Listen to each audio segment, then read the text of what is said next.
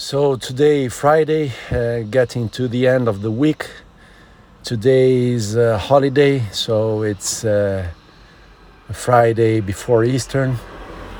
Uh, I like I I did in the past two or three weeks. I did my run today uh, after the rest day that I changed plan yesterday. So today back to running, and uh, it was the same route of 30 minutes, but today I pushed, I think, more.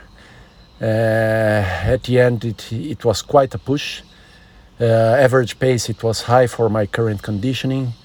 So I think it was more or less uh, 5 minute 20, 5 minute 15, around that average pace. So that's, that's a big push for, for the moment that I am in terms of conditioning.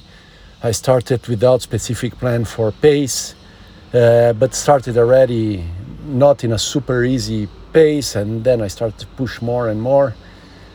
And that's it. Now big sweat uh, quite an effort at the end uh, putting the heart rate heart rate up.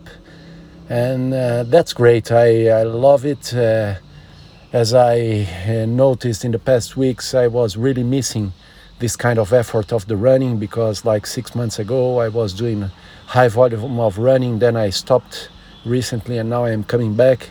So it's kind that I missed this this effort. Uh, it's it's always a kind of suffering but at the end the reward the big sweat the endorphin the adrenaline. So that's really great. I like it I like it and I was quite of missing it so that's nice. Now going for the day ahead and entering the weekend.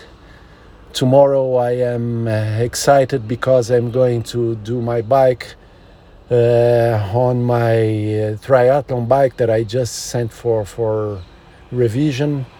So it will be nice to go in the aero position. Let's see how it goes. Uh, enjoy the rest of the day and jump into the weekend. That's great